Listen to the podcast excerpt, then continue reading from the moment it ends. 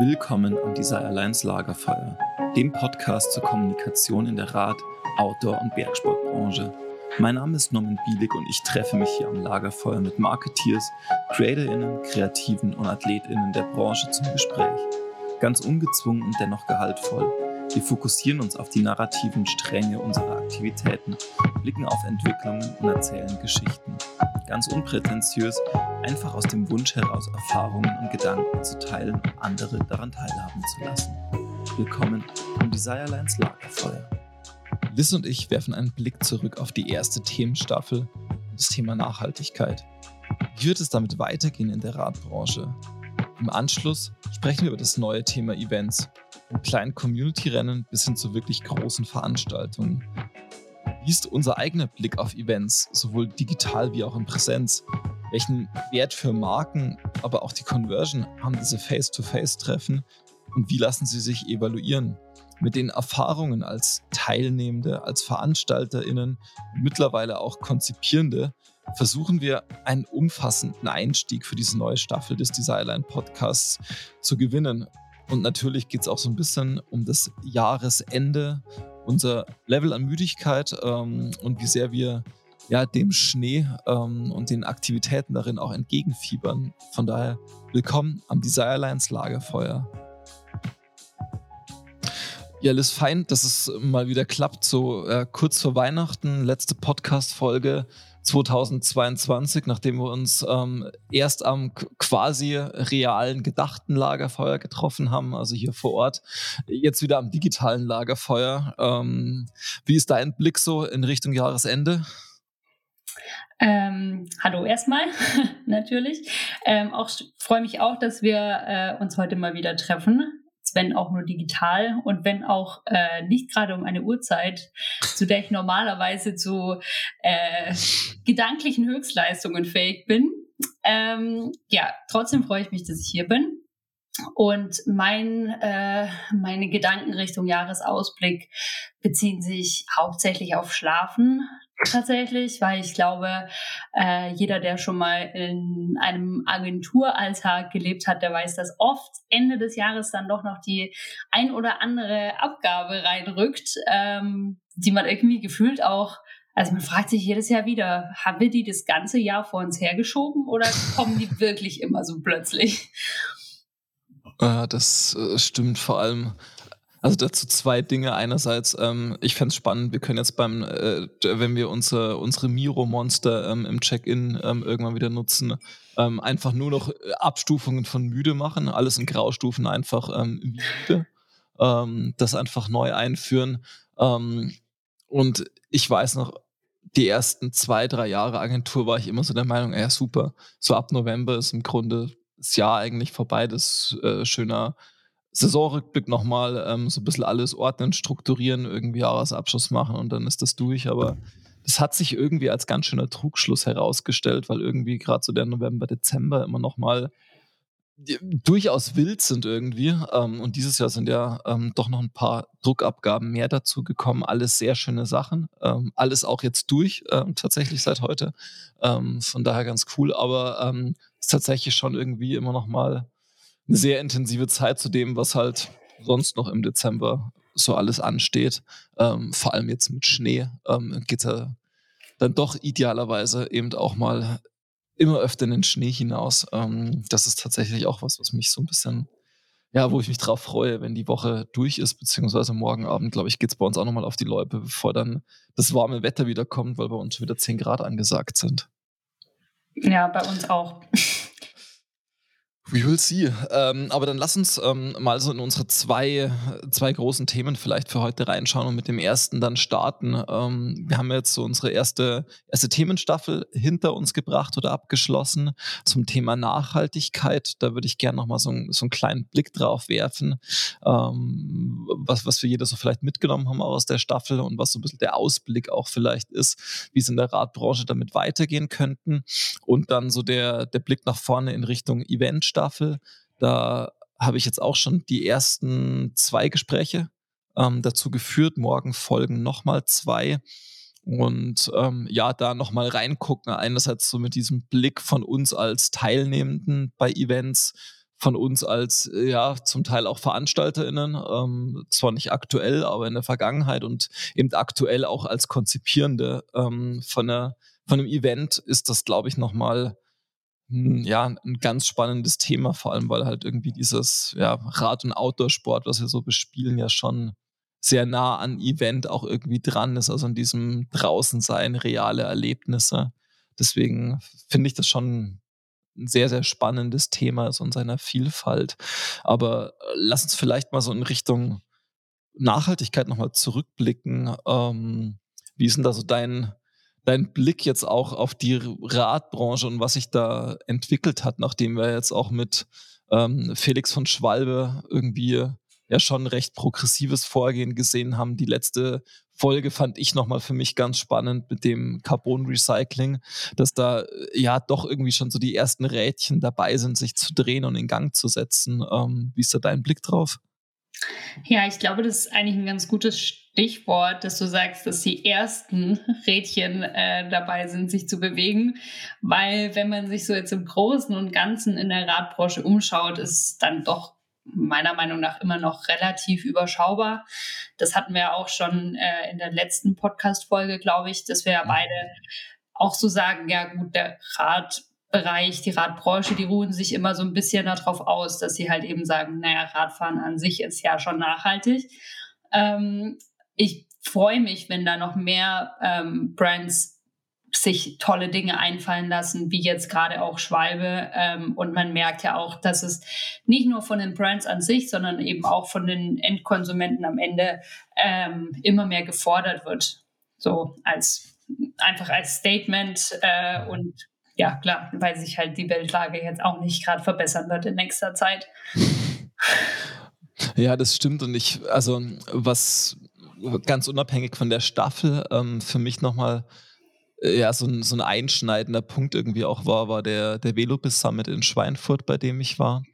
Ähm, und da hat eine PR-Agentur, die auch so ein ja, Nachhaltigkeitsableger oder so eine interne Marke haben dafür, ähm, wo sie quasi Nachhaltigkeitskommunikation machen, haben so ein bisschen ähm, Cases äh, gezeigt ähm, und wollten so ein bisschen ermutigen, Nachhaltigkeit als ja, Mittel der Wahl in die Kommunikation einzubeziehen. Ähm, und ich habe sie dann gefragt, was sie glauben, wie viele Brands in einem Bereich es gibt, die das, also die das kommunikativ spielen können. Und sie waren so, naja, also eigentlich unendlich viele. Und das ist was, was ich also mir immer noch nicht vorstellen kann, was ich auch immer noch nicht glaube. Also ich finde, die Outdoor-Branche zeigt das recht gut, dass es da ausgewählte Brands gibt, ähm, die über dieses ja, Markenunterscheidungsmerkmal irgendwie arbeiten können. Das ist sowas wie VD, das ist sowas wie Patagonia. Ähm, aber auch also andere Brands, die vielleicht ähnliche Bemühungen in dem Bereich haben, die werden jetzt nicht unbedingt als, also in dem Bereich wahrgenommen. Ähm, und vielleicht ist das, also ich hatte das dann auch dort gesagt, aus meiner Sicht ähm, sollte die Radbranche tunlichst darauf achten, dass ähm, Nachhaltigkeits, Nachhaltigkeit irgendwie in der eigenen Arbeit kein Kommunikationszweck und kein Kommunikationsmittel ist, sondern wenn das dort funktioniert, ist das cool. Ähm, aber das Ganze hat, also das gehört einfach dazu. Das ist quasi so, also moralische Verpflichtung, das ist irgendwie ja schon auch aus diesem, was Felix gesagt hat, und diesem Familienunternehmen, also es ist auch unternehmerische Verpflichtung, irgendwie dem nachzugehen. Ähm, aber es kann nicht gemacht werden, um irgendwie in die Kommunikation zu gehen damit, weil dann, glaube ich, wird es echt, also dann gehen wir in eine ganz falsche Richtung und da bin ich echt gespannt, wie es damit weitergeht. Ja, da stimme ich dir auf jeden Fall zu. Ähm, ich finde es ja, eigentlich ist es ja in jeder Branche aktuell so, dass sich jeder damit rühmt, irgendwas Nachhaltiges oder Grünes oder ich weiß nicht was zu machen und bei den allerwenigsten stimmt es dann letzten Endes auch.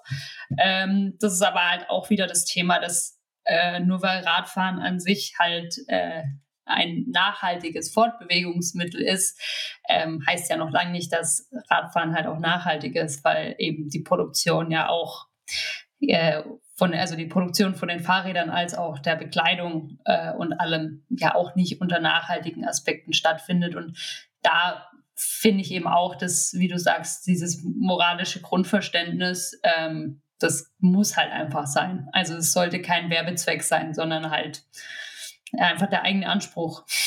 Voll. Also, und, also jetzt mal vollkommen egoistisch aus Kommunikation, also als aus Sicht einer Kreativagentur würde ich auch sagen, boah, ich habe auch gar keinen Bock, irgendwie am Schluss ähm, zehn Marken zu betreuen. Ähm, deren, also deren Selbstverständnis oder selbstverständliche USP irgendwie Nachhaltigkeit ist, ähm, sondern das sollte halt einfach das Standard oder der Standardwerkzeugkasten im Hintergrund sein und die Differenzierung fände ich dann cool, wenn man die dann doch irgendwie so ein bisschen vielfältiger herausarbeiten könnte, ähm, als am Schluss darüber zu gehen. Also ja, da, da bin ich tatsächlich, ja, da bin ich tatsächlich sehr gespannt, ähm, wie es damit auch weitergeht, vor allem weil ich glaube, dass gerade ein, ja, das, das Fahrrad als ja unabhängig mal vom Sport als ein extrem spannendes Mobilitätsmittel und auch als ein ja irgendwie schon sehr spannendes und starkes äh, Empowering-Mittel.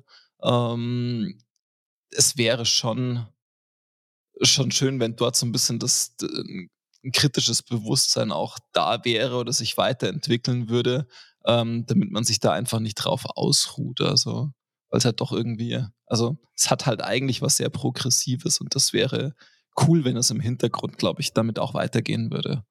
Ja, total. Ja, und dann bin ich tatsächlich gespannt, eben aus dieser ähm, letzten Folge heraus, ähm, die ich ja ganz spannend fand, weil ja, also das zustande kommen allein schon irgendwie lustig war, weil irgendwie Dave mir schrieb, ähm, also ein Filmer von uns, ja, er kennt die und die und die ist beim Fraunhofer und die macht irgendwie sowas mit Carbon Recycling und äh, er geht zu, immer nur zu Hause mit der Radfahren irgendwie, aber die macht in der Richtung was, ähm, wir sollen mal telefonieren und dann habe ich mit Violetta telefoniert und dann kam so dieses Gespräch auf und irgendwann habe ich gesagt, okay, ähm, fände es mega spannend, diese Folge zu machen, ähm, aber mein technisches Verständnis von dem, was irgendjemand für eine Carbonproduktion, für eine Radproduktion braucht, boah, ist echt nicht unbedingt ausge ausgereift irgendwie. Ähm, gesagt, ich brauche irgendjemanden dazu, der diesen Part übernehmen kann. Und dann dankenswerterweise ähm, Paul von Focus zugesagt und dann hatten wir so dieses Gespräch zu dritt. Ähm, und irgendwann schrieb mir Dave danach so, ja, es ist, ja, es ist unglaublich, ähm, was die drauf hat irgendwie. Erkennst du halt nur vom Radfahren und daheim so irgendwie. ähm, aber das ist, das ist unglaublich. Ähm, und ich fand es auch spannend. Ähm, und ja, also für mich ist es jetzt total interessant, was sich daraus ergeben wird auch, ähm, also inwiefern die Materialien jetzt dann vielleicht doch Einzug finden irgendwie, weil es gibt ja genug, also von Bremshebeln aus Carbon über irgendwelche Kleinteile, wo das relativ gut funktionieren dürfte. Jetzt gibt es gerade in Österreich ein Startup, ähm, das Carbon 3D-Druck macht, wo es wahrscheinlich auch ähm, funktionieren müsste. Ähm, also das wird, glaube ich, schon noch interessant, ähm, in welche Richtung es da gehen wird und gehen kann, auch mit den Materialien. Und dort bin ich gestern tatsächlich auch, das wollte ich auch noch erzählen, über was sehr, sehr Witziges gestolpert. Die haben ihre Fahrräder angepriesen ähm, und ein, eines ihrer Merkmale irgendwie an zweiter Stelle stand, das ist zu 100 Prozent aus recycelbarem Carbon. Ähm, wo ich so ein bisschen so, okay, es ist kein recyceltes, ähm, sondern es ist möglich, das am Schluss zu recyceln. ähm, das äh, ist spannend, was die Aussage dahinter eigentlich sein soll. Da muss ich nochmal nachhaken. Ähm, aber da habe ich mir auch gedacht, okay, das also in anderen Branchen, wenn ich sowas schreiben würde, würde ich wahrscheinlich schon ziemlich zerrissen werden. Ähm, kann man sich offensichtlich im, im Autosport irgendwie noch erlauben, aber ich glaube, da wird auch das, das kritische Bewusstsein von Konsumentinnen schon noch mal stärker werden, ähm, dass sowas, glaube ich, nicht mehr geht in Zukunft.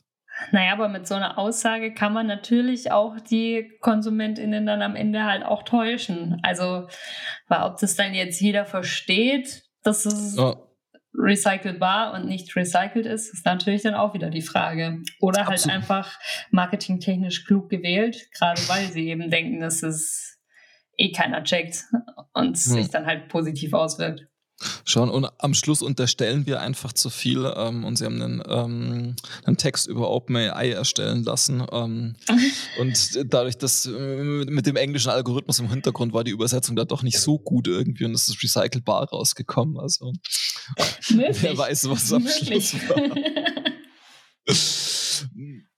Mm, dann lass uns mal vom Thema Nachhaltigkeit ähm, in, in Richtung unserer neuen Staffel schauen, also in Richtung Events.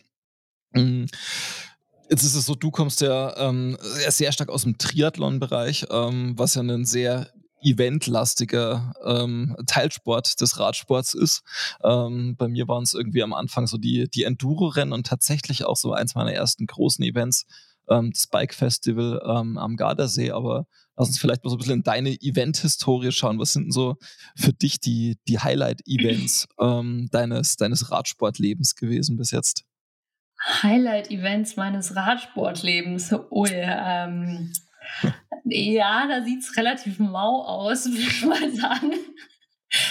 ähm, nee, tatsächlich bis auf ein paar Triathlons ähm, eigentlich in die Richtung gar nichts. Ich war mal für ein Radrennen angemeldet. Das konnten wir dann leider wegen einer Corona-Infektion nicht machen. Mhm. Ähm, und na klar, also der Triathlonsport an sich findet ja außerhalb von äh, Wettkämpfen überhaupt nicht statt. Also die wenigsten Triathletinnen äh, veranstalten einen eigenen Triathlon zu Hause. Also man trainiert halt immer Schwimmen, Radfahren und Laufen. Manchmal koppelt man auch äh, Radfahren und Laufen oder von mir aus auch Schwimmen und Radfahren. Ähm, aber dass man das so in den Distanzen dann eigenhändig äh, durchführt, das findet ja eigentlich nicht statt. Ähm, das heißt, für Triathletinnen sind natürlich die Wettkämpfe so das absolute Highlight. Ähm, wobei es auch äh, vor allem im Triathlon äh, ja gerade sehr große Diskussionen gibt, äh, was Ironman angeht. Mhm. Mal gespannt, wie sich das weiterentwickelt. Äh, die verabschieden sich ja gerade so ein bisschen von ihrem eigenen Mythos Hawaii, von dem Rennen, das das Ganze eigentlich gestartet hat, ähm, indem sie jetzt sagen, ähm, es gibt äh, Kona nur noch für, also nächstes Jahr nur für Frauen und das Männer-WM-Rennen findet dann irgendwo anders statt, ähm, wo dann halt auch alle gesagt haben, naja, also wir wollen ja keine WM, sondern wir wollen halt nach Kona. Also mhm. da sitzen auch definitiv Leute, ähm, die nicht so ganz verstanden haben, wie Athletinnen ähm, ja, also was die Bedürfnisse und Interessen von ihren Athletinnen sind, sondern die setzen halt einfach ihren eigenen Benefit äh, sehr, sehr weit darüber. Ähm, sehr spannend, mal, äh, mal zu sehen, wie, das, wie sich das weiterentwickelt, ob die sich mhm. jetzt damit zugrunde richten ähm, und dann andere Organisationen jetzt groß werden. Es gibt mittlerweile auch die PTO, das ist die Professional Triathletes Organization. Ähm, die organisieren schon Profirennen mittlerweile und zahlen auch ähm, Gehälter an äh, Profi-Triathletinnen mhm. und glaube ich auch ähm, äh, Elterngeld an weibliche Triathletinnen und sowas. Also wenn die dann ein paar Monate nicht trainieren können und keine Wettkämpfe machen können, weil sie eben Nachwuchs bekommen haben, dann bekommen die quasi trotzdem Ge Gehalt ausgezahlt. Ähm, ganz spannend zu sehen, wie sich das weiterentwickelt. Und ja, das so viel zu meiner, meiner radsportlichen Wettkampfhistorie. Ja, ich bin tatsächlich auch gespannt und finde das einen ähm, ganz, ganz interessanten Punkt, den du ansprichst, also mit diesem Wert von Marke auch bei einem Event, denn gefühlt von außen würde ich sagen, hat sich ein Ironman als Event irgendwie in den letzten Jahren jetzt nicht wahnsinnig weiterentwickelt, sondern die konnten halt auf eine sehr starke Basis und eine sehr starke Marke einfach bauen ähm, und mit der arbeiten. Also über die werden sie Teilnehmende gewonnen haben, über die werden sie Sponsoren gewonnen haben. Und äh, ja, also es wäre interessant zu wissen, ähm, wie es dazu gekommen ist, dass sie diesen ja mutmaßlichen Markenkernwert, ähm, diesen, diesen Mythos Hawaii irgendwie, ja, ich weiß nicht, ob vergessen haben irgendwie, aber doch so hinten anstellen, weil sie vielleicht glauben, dass die Marke Ironman mittlerweile wesentlich größer ist ähm, als dieser Hawaii-Anteil. Aber ja, da bin ich auch gespannt, wie sich das für sie entwickeln wird ähm, und ob ihre, ihre Prediction da die richtige ist oder ob, wie du sagst, ähm, sich damit der Mythos ein Stück weit ähm, zerstört und verkauft ähm, und damit vielleicht auch ja, anderen Eventformaten und anderen VeranstalterInnen ähm, Platz macht, die das irgendwie ja auf eine neue Art und Weise dann auch machen. Weil das ist gefühlt sowieso was, was ich, also was ich finde, was wir auch in anderen Radbereichen momentan sehen, dass so diese kleineren und zum Teil community-lastigeren Events ähm, irgendwie die sind, die einen starken Zulauf haben und diese großen, eher ja, breiten sportlich oder Massenevents, ähm, dass die, dass die eher verlieren irgendwie. Ja, also bei Ironman an sich ist es halt einfach auch ein bisschen das Problem, beziehungsweise für sie eher der, der positive Aspekt ist, dass sie halt einfach eine totale Monopolstellung haben. Also es gibt halt Ironman, dann gibt es noch Challenge und mhm das war es halt, was große Rennen angibt, äh, angeht und was halt auch vor allem Rennen auf der Langdistanz angeht. Also so einen, einen Sprint-Triathlon oder einen olympischen oder vielleicht noch eine Mitteldistanz, die organisieren auch äh, irgendwelche kleineren Vereine, die gibt es in ganz Deutschland verteilt. Aber wenn man halt wirklich mal eine Langdistanz machen möchte unter Wettkampfbedingungen, dann gibt es eigentlich nur die zwei zur Auswahl. Und wenn man dann eben als Altersklassenathlet doch mal die Ambition hat, dass man sagt, man möchte einmal in seinem Leben auf Hawaii starten und dann äh, sagt Ironman, ja, kannst du machen, aber dann halt erst in zwei Jahren, ähm, schwierig. Das stimmt allerdings. ähm, aber das ist auch, also ich finde, das führt uns zu einem ganz, ähm, ganz guten Punkt beim Thema Event, ähm, nämlich der ganze ähm, Orga, Kapazitäts- und Hintergrund. Ja, äh, Wust, der da noch mit dranhängt und ein, ein Ironman ist da, glaube ich, halt auch wirklich der organisatorische Endgegner. ähm, also ich habe das nur mal so ein bisschen mitbekommen beim Ironman in Zell am See. Ähm, das ist ja, also da geht es ja um Talstraßen, also um Straßen. Wenn die gesperrt sind, ähm, dann geht da halt auch einfach mal an einem Tag in die Richtung nicht so richtig viel. Da muss man richtig weit außen rum über irgendwelche Pässe.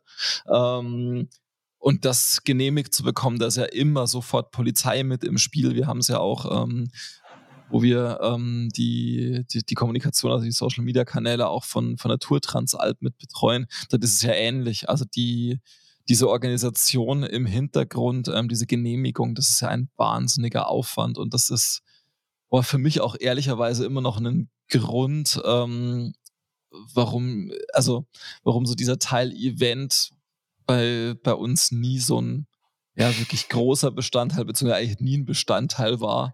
Ähm, also wir haben ganz am Anfang haben wir mal ähm, mit, mit Red Bull zusammen ähm, und damals Velo Solutions, jetzt mittlerweile Schneestern, ähm, einen Pumptrack-Rennen organisiert. Ähm, das war so ein Qualifier für die, ähm, für die WM. Und das war schon, also das war total witzig. Und ich habe das damals halt nur gemacht, weil ich einen Praktikanten hatte und der hatte Bock, das zu machen. Der wollte sich da ein bisschen ausprobieren. Ähm, aber ich finde, Event ist immer so ein, wenn du es gut machen willst, dann ist es am Schluss sehr detailverliebt ähm, und wird wirklich schwierig, dass es sich irgendwie noch rechnet. Ähm, und wenn es sich richtig rechnen soll, dann ist es was, wo ich das Gefühl hätte, immer nur so maximal halb zufrieden aus der Geschichte rauszugehen. Und ich finde, man, man arbeitet halt immer auf so ein Event hin. Dann ist der Event oder das Event, von dem man so ein bisschen was mitbekommt und im Idealfall auch gutes Feedback. Aber dann ist es vorbei und dann ist irgendwie so ein Loch da. Ähm, und dann geht es halt quasi auch schon, wenn man eine Eventagentur jetzt wäre, direkt ans nächste Event. Und das finde ich schon wahnsinnig anstrengend, ehrlich gesagt. Ähm, also das, also da ist für mich auch immer noch so ein bisschen Hut ab vor jeder Eventagentur. Und das ist auch eine Frage, ähm, die, die ich meinen Gegenübern, glaube ich, offen stellen muss ähm, in dieser Staffel. Also, wo diese Motivation warum? am Schluss auch herkommt. Ja, schon dieses Why. Also, warum macht ihr das? Ähm, also, ich verstehe es zwischendrin schon wieder, aber boah, Event ist für mich gefühlt immer was, was, das macht man ein paar Jahre und es ist schon sau cool. Aber irgendwann äh, ist man da auch so ein bisschen durchgebrannt, irgendwie, habe ich das Gefühl. Ja, ich stelle mir das auch sehr auslaugend vor, muss ich sagen. Und zwar nicht nur, nicht nur körperlich extrem anstrengend, sondern ja dann auch mental und dann macht man was, was man total super findet und wo man sich irgendwie ein Jahr lang den Kopf drüber zerbrochen hat und dann gibt es halt trotzdem immer fünf Leute, die es halt scheiße fanden und die einem das dann halt auch richtig, richtig deutlich zum Ausdruck ähm, und ich weiß nicht, ob ich da Jahr für Jahr wieder äh, so die Motivation dazu hätte. Also, weiß ich nicht.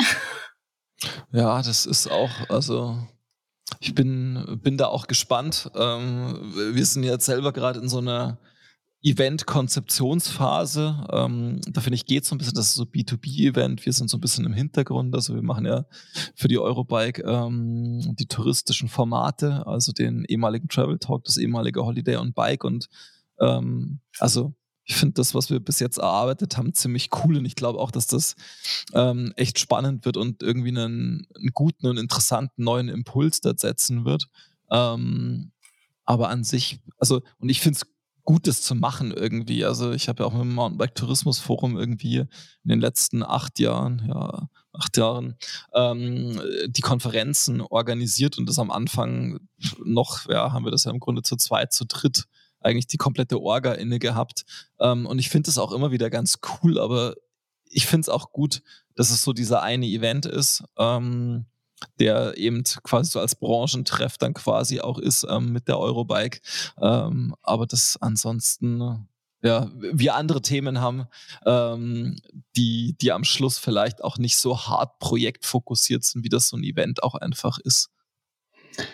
Ich glaube, wir haben da jetzt vor allem auch einen sehr guten Einstiegspunkt. Ähm, wir können uns um ein Event innerhalb eines riesigen Events mhm. kümmern und müssen uns nicht um das riesige Event kümmern, ähm, sondern können da jetzt mal so ein bisschen reinschnuppern.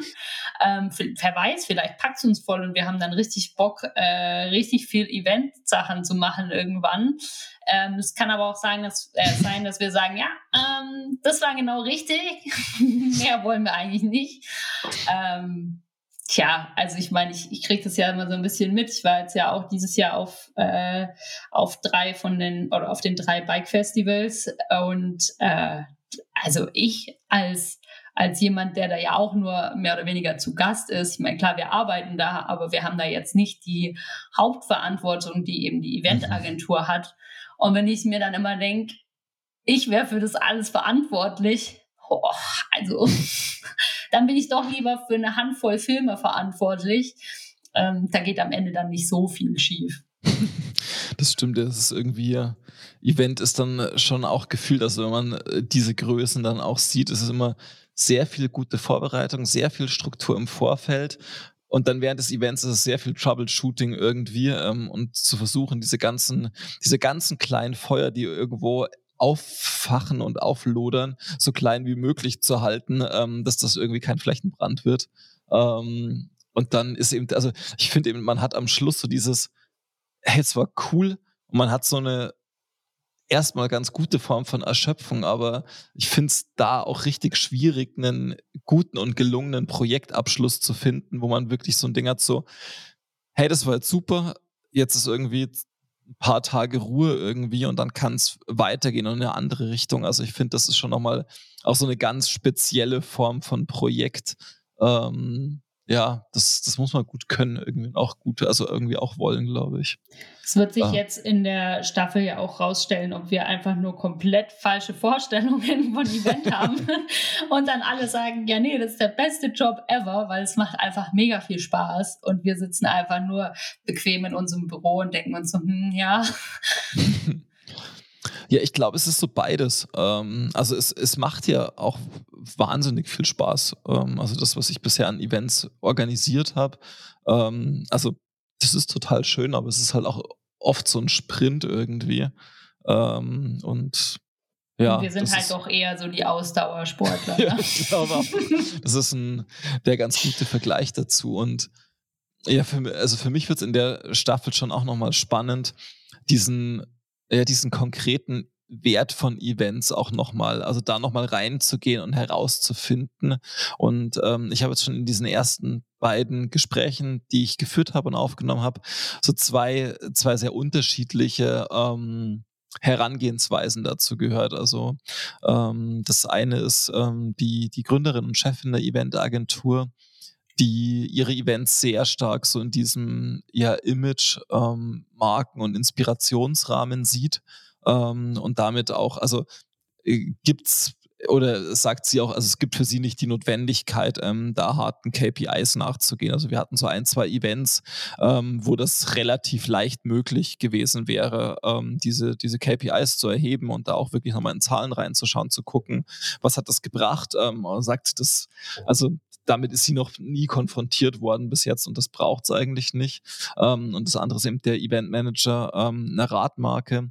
Ähm, und da geht es am Ende des Jahres schon auch stark darum, ähm, einfach hinter ähm, das, ja, den Test eines Bikes ähm, einen Preis zu setzen. Also wie viel hat uns das jetzt über die Saison gekostet, ähm, runtergebrochen auf eine Testfahrt, ähm, unser ganzes Event-Setup. Und das finde ich schon auch nochmal spannend. Ähm, und der, der, der, Preis, den er mir dort genannt hat, ähm, da würde ich mutmaßen, ähm, muss die Conversion, die sich aus einer erfolgreichen Testfahrt ergibt, schon ganz schön hoch sein. Ähm, deswegen glaube ich auch, dass so dieses Event-Thema für die, für die Radbranche oder allgemein für die Autosportbranche schon noch ein, ein großes Thema bleiben wird. Und ich hatte das und deswegen wollte ich das so ein bisschen auch weiterverfolgen, zum ersten Mal in der Folge mit ähm, Andy Weinziel von Sushi Bikes, der auch zu mir gesagt hatte, er äh, optimiert mittlerweile seine Online-Marketing-Maßnahmen sehr stark auf Testfahrten, weil wenn jemand eine Testfahrt gemacht hat,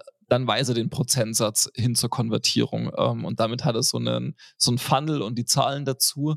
Ähm, und das, äh, also das finde ich schon noch ganz interessant und dort auch so ein bisschen die Frage, wie man das als Marke hinbekommt, die eben nicht direct to consumer arbeitet, sondern eher über den Fachhandel. Ähm, aber ja, also deswegen, das ist für mich eben so diese Frage, also welche Funktionen haben am Schluss Events innerhalb dieser Branche? Also ist es Verkauf, ist es Image, ähm, wie wird das wahrgenommen ähm, und was für unterschiedliche Formate gibt es am Schluss damit auch? Kurzer Einwand hier noch von meiner Seite. Ich habe ja meine Bachelorarbeit über äh, Online-Marketing mhm. als ähm, Marketingmaßnahme in, im Fahrradfachhandel geschrieben und habe da auch ein paar Leute interviewt und da war auch äh, eine, eine der Fragen, das war gerade zu Beginn der Corona-Pandemie, ähm, wie Sie denn so den, den Wert von großen Fachmessen wie jetzt zum Beispiel der mhm. Eurobike sehen. Und ich hätte jetzt persönlich als Studierende eines Management-Studiengangs mir so gedacht, naja, also das mit den ganzen dicken Katalogen und den Fachmessen, das kann man halt auch lassen. Aber ähm, turns out, dass für die Verantwortlichen äh, in der Fahrradbranche einfach ein sehr, sehr wichtiges ähm, Event ist. Und zwar weniger um, also früher war das ja so eine richtige Ordermesse und da waren auch so Ordermessen halt super wichtig. Das findet mittlerweile alles digital statt, ist eh klar. Aber für die ist es einfach zum Netzwerken so unsagbar wichtig, dass sie auch ihre, ihre Händler, ihre Kundinnen, dass sie die einfach mal, mal persönlich treffen und dann halt auch einfach andere Verbindungen aufbauen können, als wenn das alles nur digital stattfindet und äh, man sich halt nie persönlich kennenlernt. Voll. Also, und du musst ja auch sagen, also, du, du kennst ungefähr ähm, die Preise, die so ein ähm, ja, so ein großer Messerauftritt ähm, für so eine ja, durchschnittliche ähm, Radbrand bedeutet. Ähm, und unsere Zuhörerinnen wissen das wahrscheinlich auch so grob. Ähm, das heißt, das ist so der Wert, der dem Ganzen auch beigemessen wird. Ähm, also de, de, den muss es mindestens haben, ähm, sonst würde man wahrscheinlich das Investment nicht tätigen. Und damit ist das, also die, die Erwartungshaltung an so eine Veranstaltung schon extrem groß, weil, also bei mir war es auch so, ich hatte damals auch ähm, mich mit ähm, Klaus Fleischer ähm, von, von Bosch E-Bike Systems unterhalten und er sagt auch, also für ihn ist es einfach ein so relevantes ähm, Netzwerk- und Austausch-Event, weil dort einfach, also er weiß, dort sind einfach alle da. Also wenn es irgendwelche wichtigen und relevanten Sachen zu besprechen gibt, dann gibt es dort auf jeden Fall in irgendeiner Form die Möglichkeit dazu, ähm, weil man relativ schnell ähm, sehr unterschiedliche Leute zusammenholen kann. Ähm, und mein Einwand war dann auch erstmal so, ja, das kann ich verstehen. Aber der Preis dafür ist schon ganz schön hoch. Also, ähm, aber wie gesagt, also das ist ähm, die Relevanz wird dem Ganzen, ähm, wird dem Ganzen beigemessen. Und ich finde es an sich schon auch gut. Also, weil ich finde es auch sehr angenehm, das zu haben. Also, wir waren ja erst vor ein paar Wochen auf der ISPO in München und die war zu, zum letzten Mal, wo ich dort war, und das ist schon äh, ja, tatsächlich einige Jahre her, sehr, sehr klein, sehr überschaubar. Aber ähm, am Schluss habe ich an einem Tag irgendwie, ich habe keine Ahnung, zwischen 16 und 20 Leuten ähm, intensiver getroffen ähm, und mich ausgetauscht. Ähm, also es hat seinen Zweck am Schluss für mich voll erfüllt und dieser, ähm, dieser Eventbereich, den sie sich eingerichtet haben, der war schon auch spannend gemacht und ähm, gefühlt alle, mit denen ich im Nachgang gesprochen habe, waren so, ja, der war cool gemacht. Also das war gut und sinnvoll, ähm, in die Richtung zu gehen. Ähm, aber ja, das ist schon, also gerade eben dieses, dieser große B2B-Bereich, ähm, der glaube ich wird schon nochmal spannend und meine Erwartung war eigentlich, ähm, dass der sich, dass der Bereich sich auch ein Stück weit stärker inszenieren muss, um als wirklich ja nicht mehr als Messe, sondern wirklich als Event wahrgenommen zu werden, ähm, so wie es im Grunde OMR macht. Und das ist ja das Festival, ähm, dass das Ganze wirklich so einen, ja, so einen stärkeren Inszenierungscharakter vielleicht auch bekommt, ähm, der vielleicht im ersten Augenblick so ein bisschen übertrieben erscheinen mag, aber ich finde sowas ab und zu gar nicht ganz schlecht, weil man geht doch auf die eine oder andere Weise sehr inspiriert daraus hervor. Also so geht es mir meistens bei der Form von Veranstaltung, dass inhaltlich jetzt vielleicht gar nicht so viel davon trägt. Ähm, aber ich gehe sehr, sehr oft aus so Veranstaltungen raus mit dem, mit so diesem, diesem, dieser inneren Haltung, oh geil, jetzt setz mal was um, das wird jetzt irgendwie ich glaube, was man auch bei dem ganzen Thema Event jetzt gerade im Messeformat nicht vergessen darf, ist, ähm, man sieht es ja immer wieder, dass jetzt die ganzen großen Brands ja gar nicht mehr dahin gehen, weil die eben ihre eigenen großen Hausmessen organisieren. Aber für kleinere Marken oder kleinere Vertriebe, die haben halt größtenteils einfach die, die Örtlichkeiten gar nicht, um sowas selbst zu organisieren und vielleicht auch nicht die Manpower. Ähm, und deswegen wird, glaube ich, auch so eine Messe auch noch lange bestehen bleiben und halt auch die Relevanz haben, die sie aktuell hat. Weil gerade wenn es dann auch preislich sehr hoch ist, ist es halt wahrscheinlich am Ende des Tages doch deutlich günstiger, als wenn man das bei sich selbst organisiert, könnte ich mir vorstellen. Ja, das glaube ich auch. Ich glaube auch, dass es so ein bisschen, hm, also im Grunde sehe ich da eine ganz starke Parallele in den Kommunikationsbereich hinein. Das ist halt so diese, die Vorstellung, ähm, gerade von großen Brands, sich ihre eigenen Kanäle am Schluss schaffen zu wollen, ähm, als dass sie ja auf anderen Kanälen kommunizieren wollen. Also der Vergleich wäre im Grunde wirklich so, ähm, baue ich mir jetzt ähm, sehr aufwendig und sehr intensiv eine eigene Reichweite über meinen eigenen Kanal auf YouTube auf ähm, oder mache ich das mit Creatorinnen, die sowieso schon irgendwie stark ähm, und authentisch verankert sind ähm, und bin die halt in meine Kommunikation mit ein, auch wenn ich dann am Schluss nicht mehr die hundertprozentige Kontrolle habe. Also ich glaube, da geht es auch oft um, ja, um so eine, so eine Angst vor Kontrollverlust in einem gewissen Maße oder diese, diese irrige Vorstellung, ähm, die, die Aussagekraft über die eigene Marke ähm, immer in der Hand zu haben. Aber das ist, ähm, glaube ich, sehr schwer am Schluss, ähm, sondern es geht ja immer, also Kommunikation ist ja am Schluss keine Einbahnstraße, sondern ist immer was, was sich im Kontext erst erklärt. Ähm, und im Grunde entsteht ja auch Marke aus dem Dialog heraus ähm, und nicht daraus, dass eine Brand in eine Richtung ähm, kommuniziert ähm, und dann davon ausgeht, ja super gut, jetzt wird meine, also entsteht meine Marke, wird so wahrgenommen und damit hat sich das Ganze auch. Also das ist ja wieder Vergleich in Richtung Social Media und Social Media ohne Community Management zu machen. Das ist Social Media nur zu einem Drittel maximal verstanden. Ja, das Ganze spielt halt auch immer mit FOMO, also mit Fear of Missing Out. Klar, wenn man halt eine riesige Messe organisiert, dann will natürlich keiner da nicht hingehen, weil er weiß, dass alle anderen da sein werden. Ähm, also von dem her glaube ich auch, dass sich das dadurch ja einfach halten wird noch eine Weile. Auch wenn ich heute erst ein Instagram-Reel gesehen habe, wo es darum ging, man sollte weniger FOMO, sondern mehr ROMO haben. Und zwar Relief of Missing Out. Dass man einfach manchmal auch froh sein soll, wenn man irgendwo nicht dabei sein muss. Ja, das, ähm, ich glaube, dass das auch durchaus eine Berechtigung hat, ehrlicherweise. ähm, und das ist am Schluss, ja, also mir geht es ein bisschen, oder mir ging es, ich glaube, boah, das ist jetzt auch schon ein knappes Jahr her, dass ich mit, äh, mit Harald Philipp für einen Podcast gesprochen habe. Und der ist ja quasi auf Social Media ähm, so gut wie nicht existent. Und der sagte auch, ja gut, oh, das, also das, seine Marken gehen das mit irgendwie und es tut jetzt ähm, seiner Bekanntheit ähm, oder dem, wie er arbeitet, jetzt auch nicht unbedingt einen Abbruch. Ähm, und das fand ich auch ganz angenehm zu hören und mitzubekommen, ähm, dass es ja, also am Schluss wird es in seinem Bereich wahrscheinlich immer, also es ist eine Ausnahmeerscheinung, dass es vielleicht nicht diese hundertprozentige Relevanz hat. Ähm, aber ja, ich glaube auch, dass es, dass es oft, oft der Fokus einfach ähm, stärker weiterhilft, ähm, als wirklich überall dabei sein zu wollen, weil das funktioniert sowieso nicht. Und das ähm, führt uns im Grunde nochmal so diesen, also wenn wir jetzt diese Eventstaffel anschauen, ich habe eben morgen zwei Gespräche auch nochmal, und zwar die beiden Gespräche im Tourismus, einmal im Ötztal und einmal mit Saalfelden-Leogang.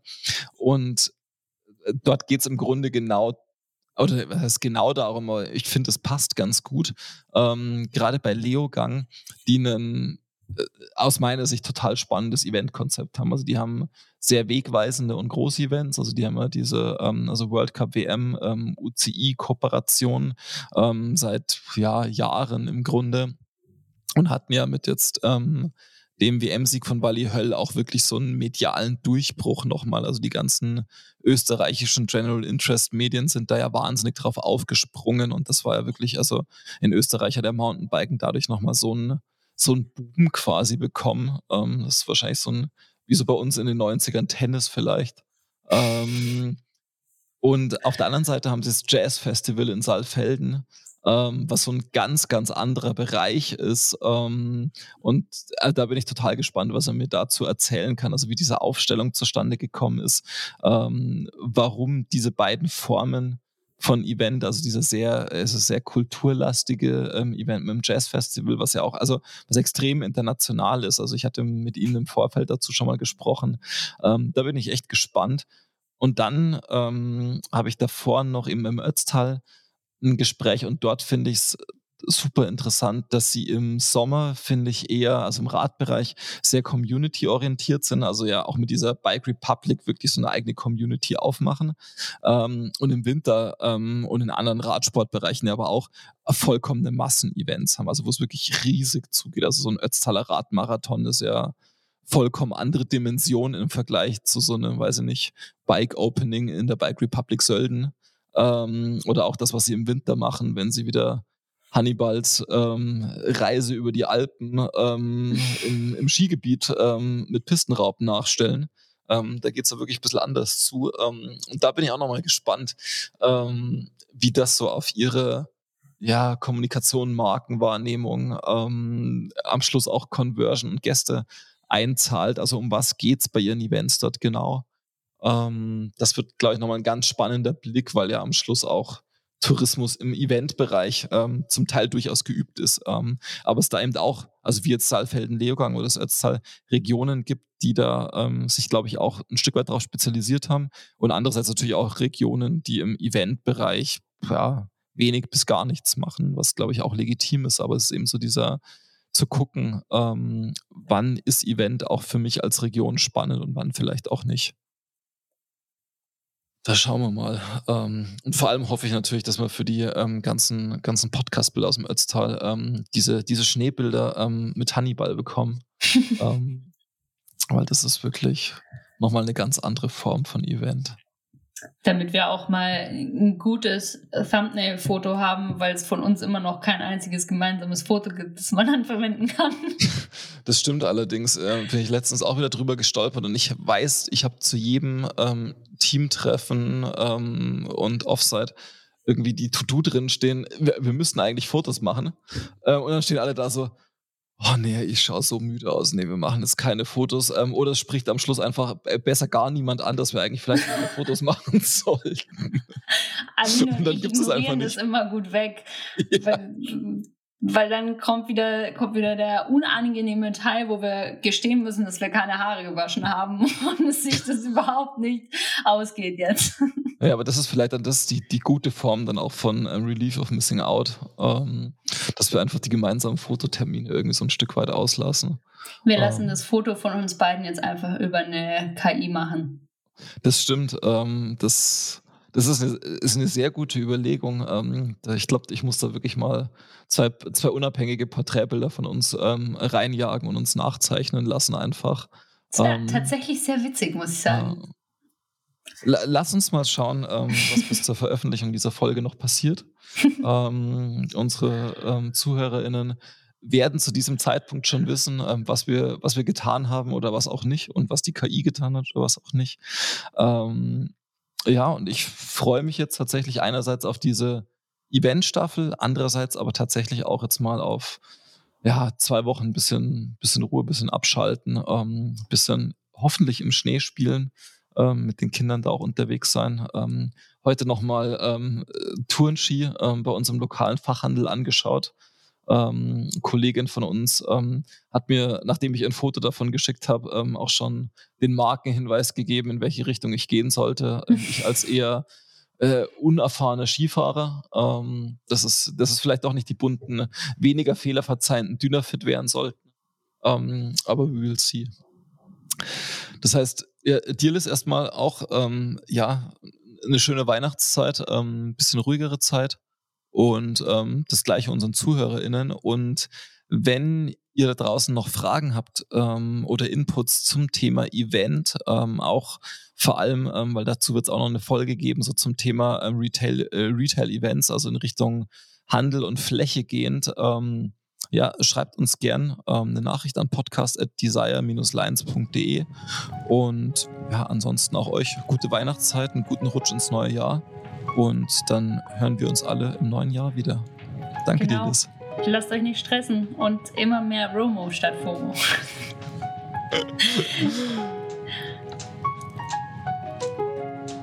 Wir bleiben noch ein wenig sitzen und blicken ins Feuer. Wir hoffen, dass dir diese Folge des Desirelines Podcasts gefallen hat und freuen uns über Likes und positive Kommentare. Teile die Folge gern mit KollegInnen und FreundInnen, die Gefallen am Lagerfeuer finden könnten. Hast du Feedback und oder Gastempfehlungen für uns? Dann schreib uns gerne eine Mail an podcast@desirelines.de. Bis nächste Woche am Desirelines Lagerfeuer.